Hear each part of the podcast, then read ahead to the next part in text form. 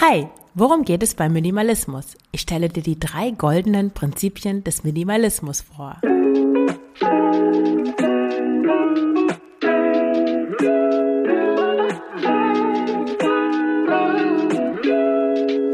Hallo und herzlich willkommen zum Frugales Glück Podcast, dem Podcast über Minimalismus und Ernährung. Ich bin Marion Schwenne und zeige dir, wie du mit weniger Zeug und einer einfachen, gesunden Ernährung glücklicher und selbstbestimmter leben kannst. Viel Spaß dabei! Ja, herzlich willkommen zu dieser neuen Folge des Frugales Glück Podcast und es ist tatsächlich die 50. Folge. Ja, hurra! Kaum zu glauben, dass ich schon 50 Folgen aufgenommen habe und ich möchte das zum Anlass nehmen, um nochmal kurz die Positionierung dieses Podcasts klar zu machen. Wenn du den Podcast gerade erst entdeckt hast, dann hast du vielleicht in der Episodenübersicht nach vorne zurückgescrollt und gesehen, dass da viele Themen dazwischen stecken, zwischen den Episoden zu den Themen ja, Minimalismus, Frugalismus, die irgendwie nicht dazu passen, wo es um Ernährung geht, um Abnehmen oder auch nicht abnehmen, intuitiv essen und du fragst dich vielleicht, hä? Was soll das? Am Anfang ging es bei Frugales Glück sowohl auf der Seite, auf dem Blog als auch im Podcast um intuitiv Essen, Minimalismus, Nachhaltigkeit und vegane Ernährung. Und du siehst, ja, das sind eigentlich zwei verschiedene Themenblöcke, also Minimalismus, für mich gehören da Nachhaltigkeit und auch die vegane oder überwiegend pflanzliche Ernährung dazu. Und dann auf der anderen Seite die intuitive Ernährung. Und wie bin ich überhaupt dazu gekommen, diese beiden Themen ineinander zu mischen? Das weiß ich eigentlich auch nicht so genau, aber ja, Ernährung hat mich immer schon beschäftigt, also intuitive Ernährung in dem Fall, weil ich lange an einer Essstörung gelitten habe, Bulimie und das war für mich immer ein Thema. Essen, abnehmen, zunehmen, wie sehe ich aus, wie ist mein Körper, Essen insgesamt so, das war für mich so eine Art Droge, also neben Rauchen und manchmal habe ich auch zu viel Alkohol getrunken. also und da dann aus dieser Nummer rauszukommen, Essen so als Ersatz zu benutzen für alles Mögliche und gleichzeitig einen Körper zu haben, in dem ich mich wohlfühle, weil ich nie ja übergewichtig sein wollte, aber gehänselt wurde, obwohl ich eigentlich das auch gar nicht war. Ja, das war für mich immer so ein Thema. Und ich habe gedacht, dass ich mit intuitivem Essen die Lösung dafür gefunden habe. Ich habe da aber eigentlich was verwechselt und etwas als intuitiv Essen bezeichnet, was es eigentlich gar nicht war.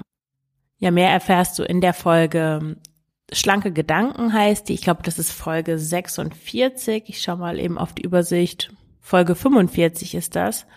Und da erläutere ich, wo es, äh, worum es in meinem neuen Projekt, ja, mit dem Namen Schlanke Gedanken geht. Also wenn du abnehmen möchtest, wenn du dich in deinem Körper endlich wieder wohlfühlen möchtest, ohne dich durch Diäten zu sehr unter Druck zu setzen, dann schau gerne da mal vorbei. Den Link ähm, packe ich nochmal in die Show Notes, also schlanke Gedanken. Es gibt auch einen Podcast. Aber diesen Teil, der passt einfach nicht zu frugales Glück. Bei frugales Glück geht es darum, leichter zu leben, ohne Ballast zu leben, alles aus deinem Leben rauszuwerfen, ja, was dir nicht gefällt, was nicht zu dir passt, was dich nervt, was dir nicht dient und ja, einfach leichter zu leben, entspannter zu leben, weniger Pflichten zu haben, mit weniger Geld auszukommen, unabhängiger zu sein von materiellen Dingen insgesamt. Und ja, wie gesagt, gehört für mich Nachhaltigkeit dazu, weil je weniger man kauft, je weniger man hat, je genügsamer und dankbarer man ist, desto weniger groß ist natürlich auch der der ökologische Fußabdruck, den man hinterlässt. Also es gibt ja viele Menschen, die sagen zum Beispiel, dass es eigentlich unverantwortlich ist, überhaupt noch Kinder zu bekommen. Aber ja, es kann natürlich ganz unterschiedlich aussehen. Wenn ich Minimalist, Minimalistin bin und meinem Kind nur die nötigen Dinge kaufe und die dann auch noch gebraucht besorge, dann sehe ich nicht, warum jetzt ein Kind so einen großen weiteren Fußabdruck hinterlassen sollte. Wenn ich allerdings so viel konsumiere, wie es nur eben geht, weil ich nicht weiß, wohin ich mit meinem Geld so, soll und ich kenne Leute, die das so machen, ja, dann ist es natürlich keine so vorteilhafte Sache. Also ich weiß, dass das mit dem Kind ist jetzt natürlich ein sehr kontroverses Beispiel, aber allein um deutlich zu machen, was Minimalismus und Nachhaltigkeit miteinander zu tun haben.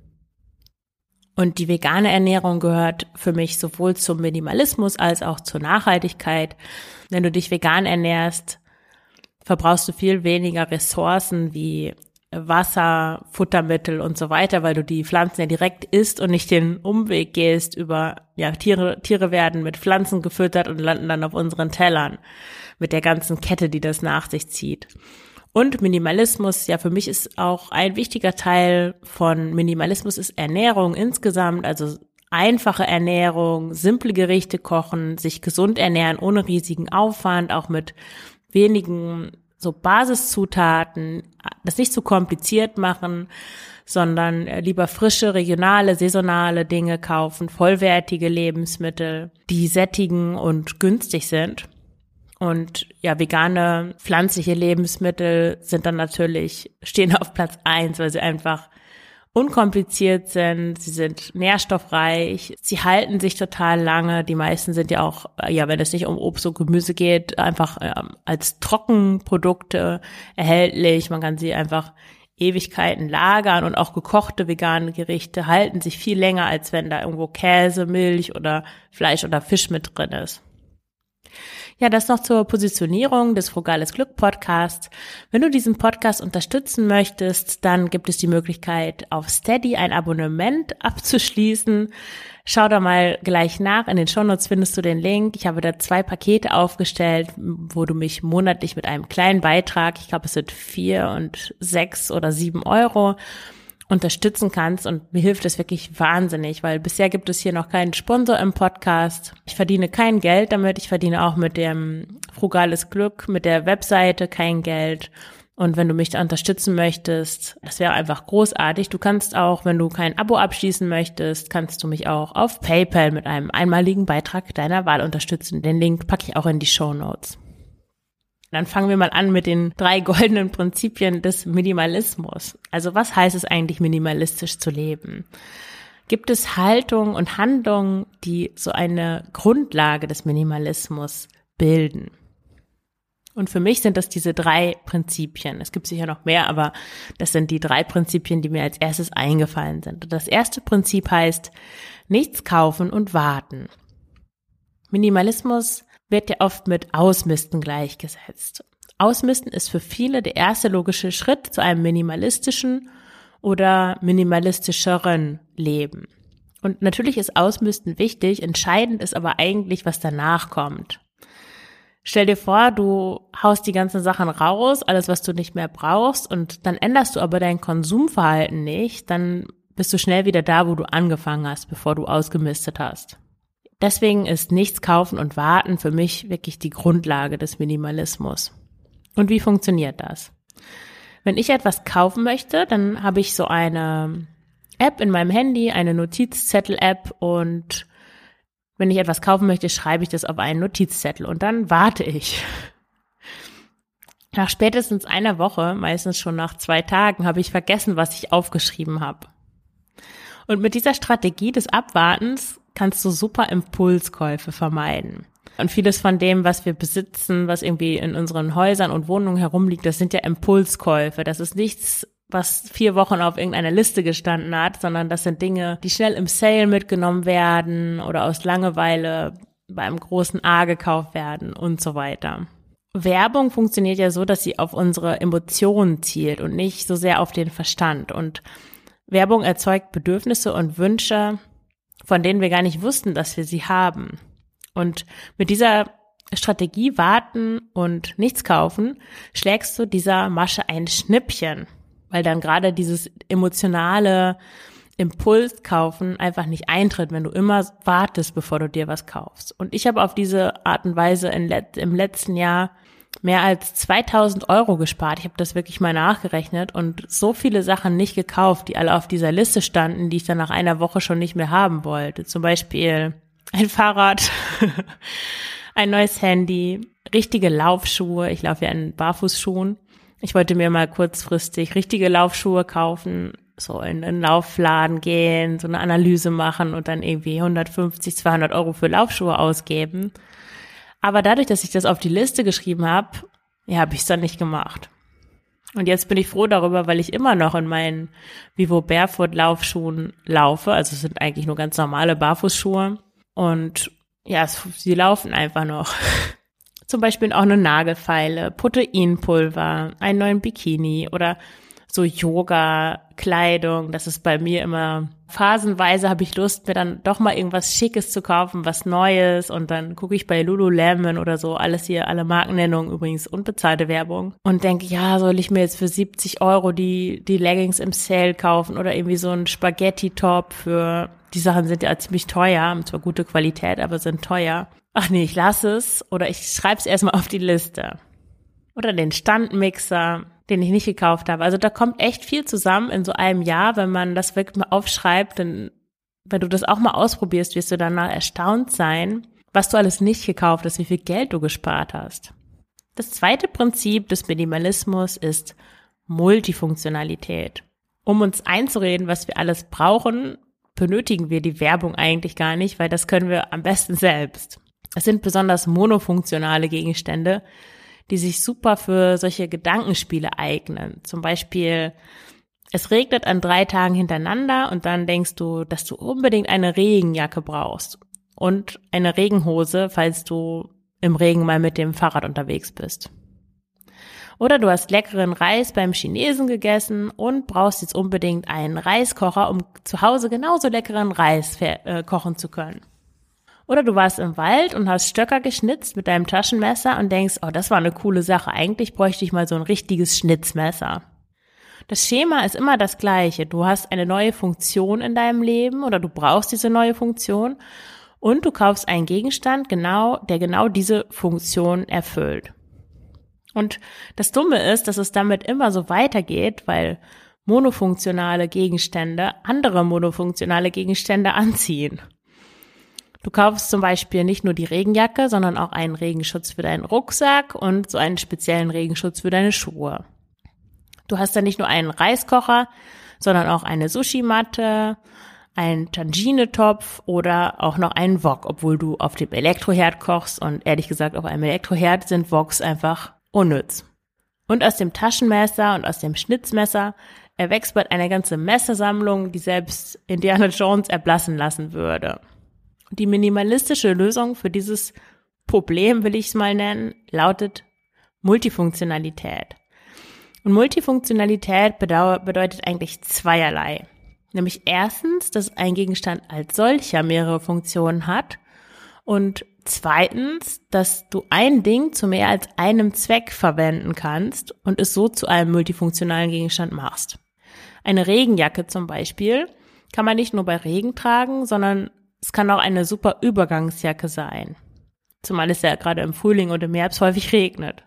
Ich habe zum Beispiel so eine Regenjacke gekauft. Das ist eigentlich so eine, ich weiß gar nicht, wie man das nennt. Nein, es ist eine Regenjacke und da drin ist so ein herausnehmbares Vlies. Und die benutze ich tatsächlich als Winterjacke. Also das ist eine gute Marke, von der diese Jacke ist. Deswegen ist das Vlies auch echt warm und die Regenjacke sorgt dafür, dass es halt Wind dicht ist und für die belgischen Temperaturen im Winter ist es völlig ausreichend. Ja, und so habe ich eine Regenjacke, eine Winterjacke und auch noch eine Übergangsjacke. Sehr multifunktional. Oder zum Beispiel, wenn du guten Reis kochst und die richtige Kochmethode verwendest, kannst du Reis auch im normalen Kochtopf super lecker zubereiten. Oder du kannst dir sagen, das Taschenmesser schnitzt die Stöcker ja ganz gut. Super, dass ich das gerade mache. Ich bleib erstmal beim Taschenmesser. Also als minimalistisches Prinzip, wenn du eine neue Funktion in deinem Leben brauchst, dann behelfe dich erstmal mit den Dingen, die du bereits besitzt. Das dritte Prinzip des Minimalismus ist maximal im Minimalen. Ich hatte eigentlich gedacht, dass ich das dritte Prinzip des Minimalismus riskieren nenne, aber dann habe ich dieses Konzept gefunden, maximal im Minimalen. Und ich fand das super. Weil worum geht es eigentlich beim Minimalismus? Minimalistisch zu leben ist ja kein Selbstzweck, sondern ein Mittel, um herauszufinden, was eigentlich die eigenen Werte sind und dann sein Leben an genau diesen Werten auszurichten. Und maximale Minimalen bedeutet, dass du dich für das entscheidest, was dir wichtig ist und alles andere bleiben lässt. Das Prinzip kannst du genauso gut auf Gegenstände anwenden, aber auch auf Tätigkeiten und auf soziale Beziehungen. Also ich möchte dir mal ein paar Beispiele nennen, zum Beispiel Kleidung. Angenommen, du trägst am liebsten Kleider, aber du hast auch noch trotzdem eine Menge Röcke und Hosen für alle Fälle. Wenn du aber diesem maximal im minimalen Prinzip folgst, dann entscheidest du dich für die Kleider und vielleicht kaufst du dir auch noch ein neues, was dir richtig gut passt und gibst die Hosen und Röcke weg, weil du trägst am liebsten Kleider. Was sollst du dann mit 20 äh, Hosen und Röcken? Oder beim Kochen. Du isst am liebsten Reis mit Gemüse, aber trotzdem sind deine Küchenschränke voller exotischer Gewürze und so besonderer Zutaten, die du mal für einzelne Rezepte gekauft hast. Und hier würde maximal im Minimalen bedeuten, dass du dich von allem dem, was du nicht benutzt, trennst und stattdessen lieber in hochwertiges Biogemüse und in einen praktischen Reiskocher investierst. Also hier siehst du, dass Minimalismus auch immer sehr individuell ist. An der einen Stelle kann es echt Quatsch sein, einen Reiskocher zu kaufen, so aus einem Impuls heraus, ah, der Reis beim Chinesen ist so lecker, ich kaufe mir einen Reiskocher. Aber wenn du merkst, okay, mein Lieblingsessen ist wirklich, sind Reispfannen und du liebst einfach diese Konsistenz, die der, die der Reiskocher macht und dir ist es echt wichtig und das ist das, was du hauptsächlich isst, ja, dann ist es ja eine super Idee, dir einen Reiskocher zu kaufen und dafür vielleicht die ganzen komischen anderen Sachen wegzutun, mit denen du eh nie kochst. Ja, oder Hobbys. Es gibt viele Leute, die haben so ganz viele Hobbys. Laufen, Yoga, Zumba, Gitarre spielen, zeichnen, lesen, fotografieren, Schach spielen, Holz verarbeiten, und die machen irgendwie nichts davon so richtig, sondern immer mal irgendwas und so halbherzig, aber der Maximalist, die Maximalistin im Minimalen würde lieber eine Sache ganz machen, als viele nur halbherzig. Ich gehe zum Beispiel gerne laufen, aber ich mache auch leidenschaftlich gerne Ashtanga-Yoga und Ashtanga-Yoga ist wirklich meine Leidenschaft und das, wofür ich mich entscheide, was ich hauptsächlich mache. Weil wenn ich jetzt zum Beispiel, ich könnte natürlich immer alles abwechselnd machen, aber dann wären meine Fortschritte beim Yoga nicht so groß, weil Laufen eigentlich die Hüfte steif macht und das wirkt sich nachteilig auf die Flexibilität beim Yoga aus. Deswegen entscheide ich mich dafür, einfach hauptsächlich Ashtanga-Yoga zu machen und werde nur ein oder zweimal in der Woche laufen zu gehen.